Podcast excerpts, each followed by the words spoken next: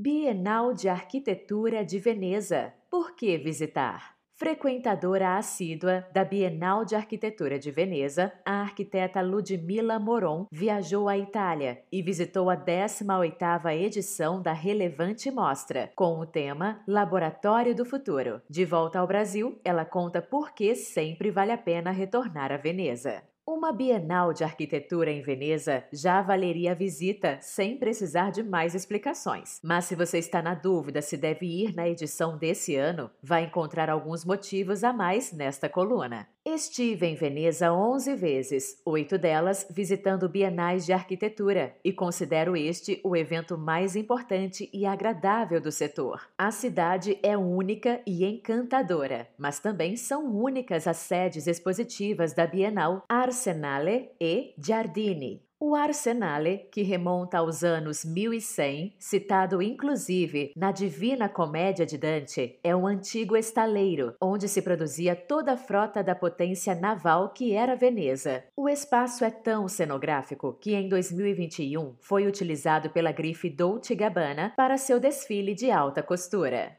O Giardini, Jardins em italiano, é a outra sede, construída no início de 1800 por Napoleão Bonaparte. Seu edifício principal, Padiglione Centrale, de 1894, foi construído para a primeira Bienal e passou por diversas transformações e acréscimos assinados por grandes arquitetos, como Gio Ponti e Carlo Scarpa. É um belíssimo parque, onde foram edificados a partir de 1097 vários pavilhões internacionais. Algumas joias imperdíveis são o finlandês de Alvar Aalto, o holandês de Rietveld, o venezuelano de Carlo Scarpa, o canadense do grupo BBPR e o dos países nórdicos, de Sverre Fehn. Já é um currículo e tanto, mesmo sem saber o que será exposto, não é mesmo? 18ª Bienal de Arquitetura de Veneza, Laboratório do Futuro. A mostra é um panorama da arquitetura mundial a partir de um recorte curatorial bem definido. Nesta edição, esse papel foi da arquiteta Leslie Loco. Ao escolher o tema, ela também definiu que o futuro é decolonial e carbono zero. Sua intenção não era simplesmente contar uma história, mas ser uma agente de mudanças. Abre aspas, é impossível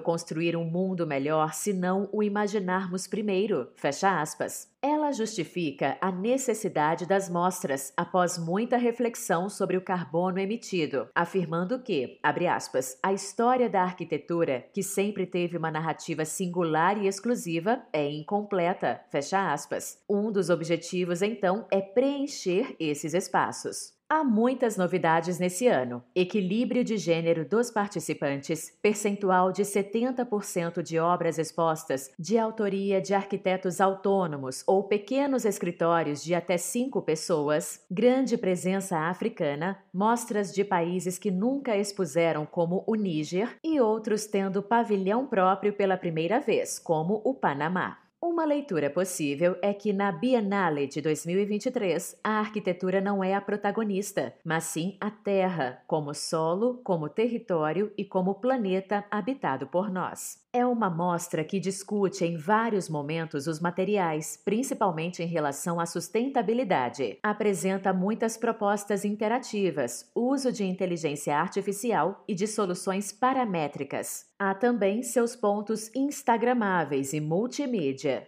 Mas há, sobretudo, uma ode à arquitetura vernacular, à atenção à comunidade em relação à sua importância e sua força produtiva através da colaboração, quase uma luta contra o ego arquitetônico para colocar as pessoas em primeiro plano. O momento de pausa da pandemia talvez tenha trazido a oportunidade de acelerar o processo que pede um novo pensamento, um reset no status quo para buscar uma outra forma de projetar que possa ser válida para o planeta. Foram feitas algumas críticas em relação à falta de arquitetura nesta edição, vista mais como uma bienal de arte do que de arquitetura. Eu acho que ela faz parte de um momento em que a arquitetura precisa ser mais artística, pois precisa precisa dos manifestos e vejo assim a visão da curadora. Em algumas interpretações, como a da Grã-Bretanha, fica evidente como a arte responde onde a arquitetura não consegue. O fato de a história das culturas subjugadas não ter permanecido, arquitetonicamente falando, faz dessa Bienal uma contação através de objetos, e essa é uma questão crucial e cheia de significados. Mostra principal: ligações perigosas e força maior. Iniciando pelo Arsenale, a mostra principal, o Laboratório do Futuro, Ligações Perigosas, já convida a se abrir a novas perspectivas, com a citação de Anatole France. Abre aspas. All changes, even the most longed for, even their melancholy, for what we leave behind us is a part of ourselves. We must die to one life before we can enter another. Fecha aspas. A entrada nesta sede é sempre emocionante. A expectativa em conhecer ao vivo a escolha expográfica da edição na Sala Redonda dos Pilares é grande. Desta vez, os espelhos nos colocavam nas paredes, convidando a fazer parte da mostra. Um texto muito impactante da Marina Otero fala sobre como, historicamente na Bienal, abre aspas, os recursos distribuídos de maneira desigual espelham as condições globais. As diferenças evidentes entre aqueles que participam dos pavilhões nacionais se acentuam quando olhamos para aqueles que não puderam participar. Fecha aspas. Essa desigualdade histórica é pela primeira vez o centro de uma mostra tão importante e busca, através da descolonização, um novo caminho. Abre aspas, a igualdade de oportunidades econômicas são justamente e inevitavelmente a base do futuro de qualquer disciplina, em particular das artes criativas. Fecha aspas. Na Bienal, pela primeira vez, a maioria dos participantes vive num mundo onde o suporte econômico-cultural